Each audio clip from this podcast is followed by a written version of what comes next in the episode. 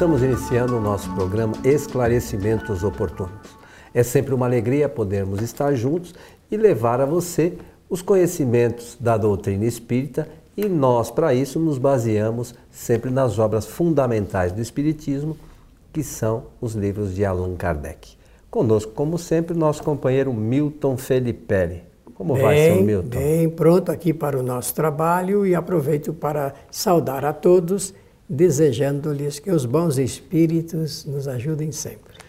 Meu amigo Milton, como sempre fazemos, vamos atender a uma solicitação que nos foi encaminhada, que diz o seguinte: quando o espírito desencarna, né, como quando morre, né, para aqueles que não estão familiarizados com o termo, ele participa do velório e sepultamento do seu corpo físico? É interessante a pergunta, de ordem prática, é. né? Já até para a gente fazer uma termos uma visão do que poderá acontecer conosco.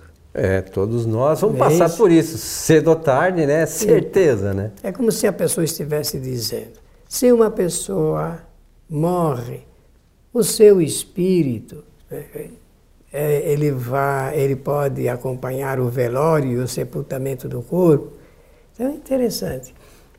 Coelho, um, um é, literato, um escritor brasileiro chamado Orígenes Lessa, escreveu um livrinho saboroso que eu sempre recomendo para as pessoas aprenderem isso de maneira é, jocosa, jocosa. O livro chama-se João Simões Continua e é, o espírito, é um espírito que vai acompanhar o seu velório e ali então ocorrem coisas bastante interessantes. Ele ouve coisas que não supunha pudesse ouvir e tenta, de alguma maneira, participar de toda aquela conversa agradável dos seus amigos e conhecidos. Do ponto de vista espírita, nós podemos responder o seguinte: depende da situação do espírito. O fato de desencarnar, porque a desencarnação é um fato natural, obedece às leis naturais, porque o espírito reencarnou e tem o um momento da partida, tem o um momento da sua. O projeto da encarnação, quem faz, é o espírito reencarnante. Ele realmente desenvolve reflexões quando está em estado de erraticidade e, diante dessas reflexões, então, faz uma série de opções. Feito isto, há esse, o, que a própria ciência natural uh, da vida uh, se propõe realizar e o indivíduo, o espírito, ele reencarna. Faz todas as experiências que deseja e chega o momento da desencarnação. Se alguém perguntar assim, existe uh, já um dia determinado para o espírito desencarnar? Uh, essa palavra dia significa uma data. Do ponto de vista das experiências, existem momentos então, que não obedece rigorosamente o calendário humano. Então, chegado o momento do espírito eh, desencarnar, uma série de fatores, desde que seja natural, a desencarnação, então ele entra em um outro estado.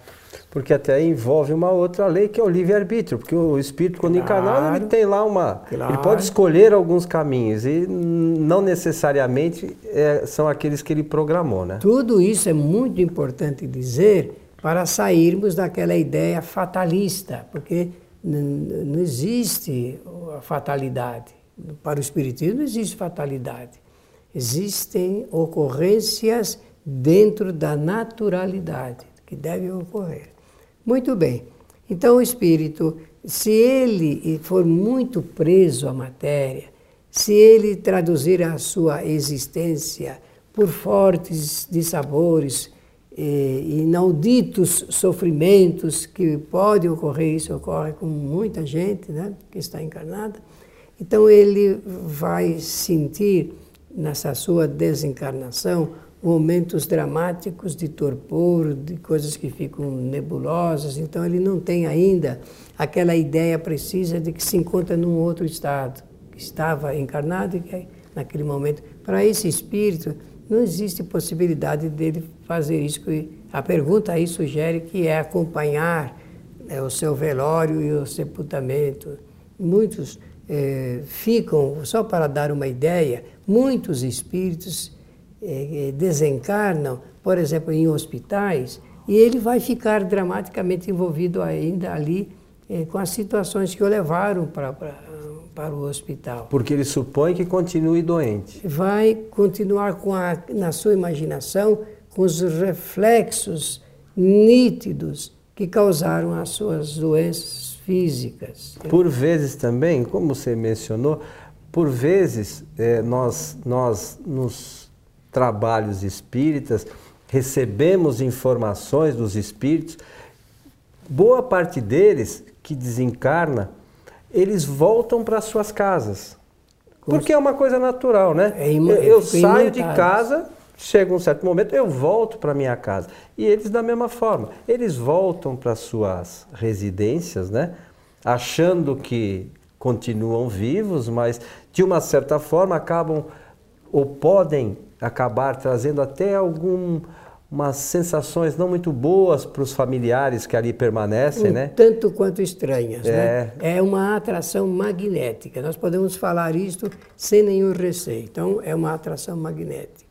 Então, esses espíritos demoram um pouco ainda para se situarem e tudo mais. Agora, existem aqueles que, pela leveza de vida, por um pensamento de ordem superior, até se preparam para desencarnar, tem aqueles que se preparam, e esses então com certeza ficam ali, mesmo que sejam espíritos medianos, ficam participando daquele momento solene, porque a desencarnação é um dos momentos solenes da nossa vida. E Kardec, na revista Espírita, fez algumas evocações né, de espíritos que haviam desencarnado. E, se não me falha a memória, teve, havia um espírito que havia desencarnado no mesmo dia. Kardec fez a evocação e ele disse que esteve sim no velório e tal. E depois esteve lá na Sociedade Espírita de Paris respondendo às indagações de Kardec, né, Milton? Isso mesmo. Essa é uma coisa muito importante de se mencionar. É, nós não podemos fantasiar, temos que eh, viver dentro de uma realidade. Então, a realidade do ponto de vista espírita pode sim, mas isso depende da situação espiritual em que se encontra esses espíritos. Ô Milton, deixa eu aproveitar aqui, no livro dos Espíritos, na sua pergunta 163, Kardec faz o seguinte questionamento: deixando o corpo, tem a alma consciência imediata de si mesma? Pergunta 163 do Livro dos Espíritos. E a resposta é o seguinte: consciência imediata não é bem o termo. Durante algum tempo fica perturbada. E na pergunta seguinte, é, é, é, diz o seguinte: a perturbação que se segue à separação da alma e do corpo é experimentada por todos os espíritos no mesmo grau e durante o mesmo tempo? Interessante, né? Muito. Aí a resposta dos espíritos é o seguinte: não, isto depende da sua elevação, da elevação dos espíritos. Aqueles que já estão purificados se reconhecem quase que imediatamente, pois já se acha desprendido da matéria durante a vida do corpo. Enquanto que o homem carnal, cuja consciência não é pura, conserva por muito mais tempo a impressão desta matéria.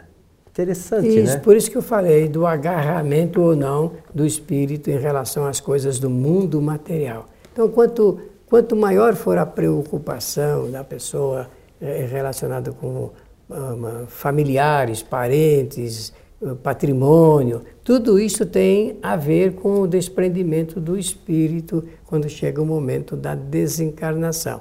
Então, ah, para quem perguntou, eh, se quiser se preparar melhor, né? porque eu penso que, sendo a pergunta de ordem prática, significa que a pessoa está querendo já se preparar para acompanhar, e é bom que a gente acompanhe mesmo. Ou até por vezes se preocupa, por exemplo, com algum familiar que desencarnou, poxa, será que no velório ele é estava? Né? Tem também essa possibilidade, tem, né? Sim, e, mas a proximidade é sempre possível, né? É assim, Nesses casos. Ah, eu sempre, quando eu compareço em momentos dessa natureza e me perguntam, ah, dá para saber alguma coisa do Espírito? Falo, o que eu posso dizer é que com toda certeza está próximo de nós, está nas proximidades. Mas isso depende também da forma de vida, do pensamento. É, alguma coisa é, sempre dificulta essa situação. A, um dos problemas mais sérios que nós enfrentamos na Terra, e Jesus de Nazaré, ele soube identificar isto né, com uma justeza impressionante, um dos problemas maiores que nós temos e que ele é, ele é gerador de todas as dificuldades humanas é o egoísmo. O egoísmo é realmente um ponto que dificulta o espírito é se desenlaçar facilmente do corpo físico. A palavra egoísmo, todos sabem, significa, em torno do ego, aquela pessoa que quer tudo para si. É, parece que é muito fácil da gente entender. O contrário seria a pessoa altruísta, que também compartilha, que reparte, que beneficia outras pessoas. Tanto isso aí no livro dos Espíritos você vai encontrar é, aquela, aquela palavra de Allan Kardec de que o que facilita a nossa vida é o exercício pleno da caridade. Só que caridade para o Espiritismo, como para Jesus, não é a doação de coisas materiais. A oferta da caridade está na, no relacionamento humano com, com a, as qualidades, as virtudes ensinadas já desde os antigos filósofos, da paciência, da tolerância e da indulgência para com as pessoas. Ora, isto, pessoa que vive, que exercita a plenitude dessas qualidades, dessas virtudes, realmente eh, toma uma consciência mais rápida e melhor a respeito de si e do mundo em que vive. Eu gostaria também de salientar, Milton, porque nós às vezes temos algumas ideias equivocadas.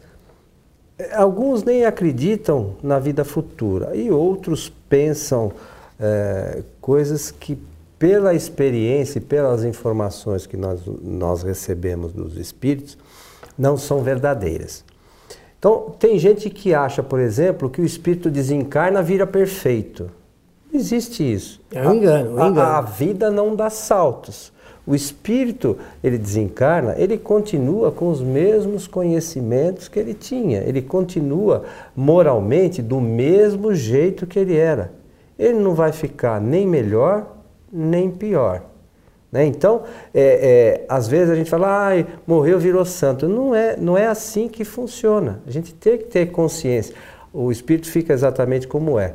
Então, às vezes precisa, por exemplo, das nossas orações para que ele possa receber amparo e se refazer. Refazer, buscar um novo caminho, né? Porque se o espírito às vezes é ainda imperfeito, ligado à matéria, ele passa por momentos é, de tormento.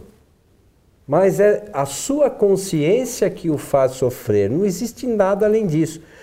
A gente, quando faz alguma coisa errada e tem consciência, a gente fica um pouco perturbado por ter causado algum constrangimento a alguém. É a mesma coisa que acontece, o espírito age, com, com ele é exatamente assim que, que, que acontece quando no mundo espiritual. Então, a gente consegue ter uma visão um pouco mais ampla da nossa vida e de vidas anteriores e começa a fazer certas reflexões, não é isso? Isso mesmo. Poxa, eu, eu me propus, quando ia reencarnar, que eu ia fazer isto, isto, isto. Pô, eu fiz isso? Não fiz. E é o que acontece com a maioria de nós, né, que nos incluímos Nosso nisso. estágio é, é assim. E aí o espírito fica é, ele mesmo se sentindo mal por não ter feito também aquilo com que ele se comprometeu a fazer. É como a gente, ah, quando a gente se compromete com alguém de cumprir alguma coisa aqui, também é assim. Falando, Poxa, eu não fiz, falei para que ia fazer isso, fiz errado. E a gente fica chateado. E é isso que ocorre também com o espírito. Né? É sob a palavra eh, de compromisso, realmente faz o espírito fazer uma reflexão de ordem moral.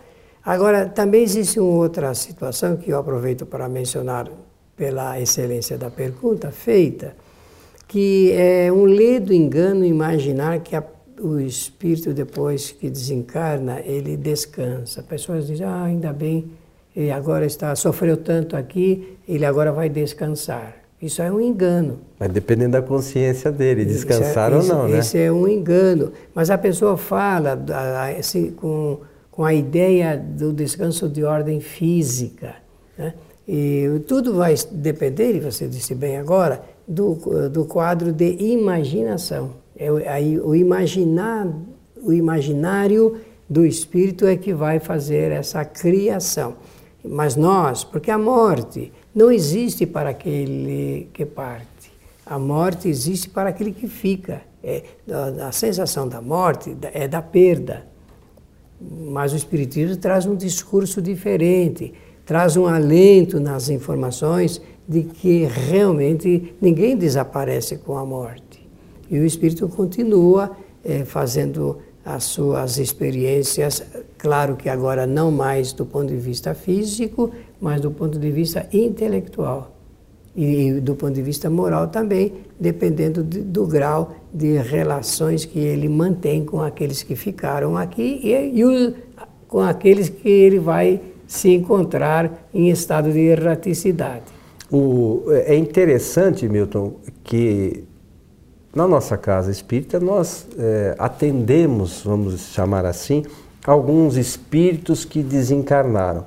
E é, nós recebemos é, análise ou respostas das mais diversas.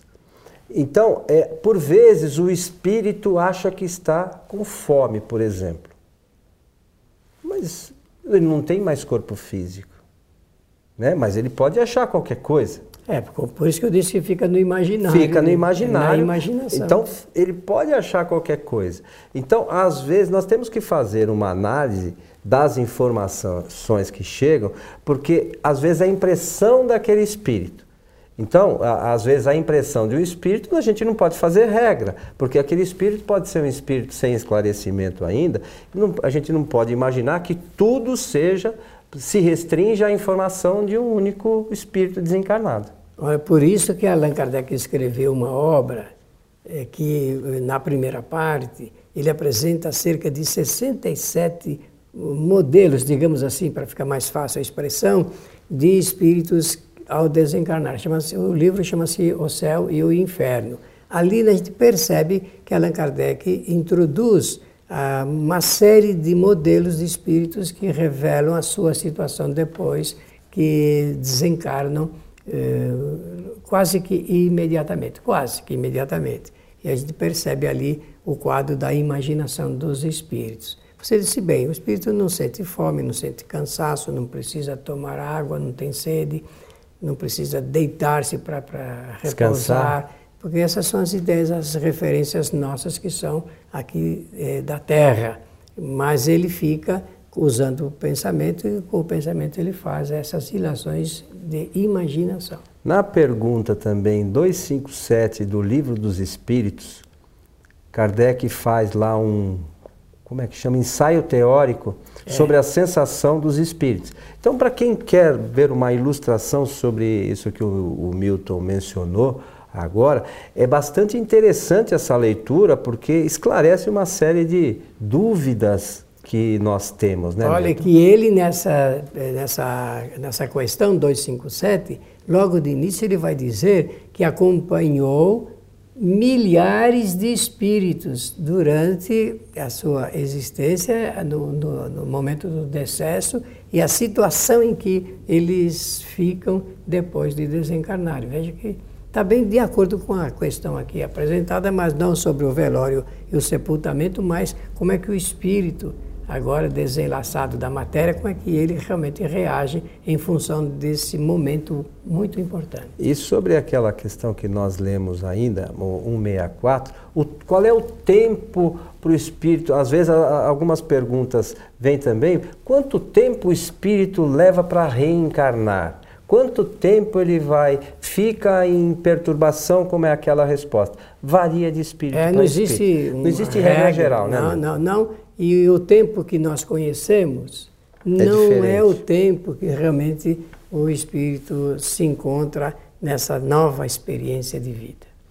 Meu amigo Milton Felipe, estamos chegando ao final de mais um programa Esclarecimentos. Sempre agradecer a atenção dos nossos ouvintes e também espectadores e desejar-lhes que os bons espíritos nos ajudem sempre.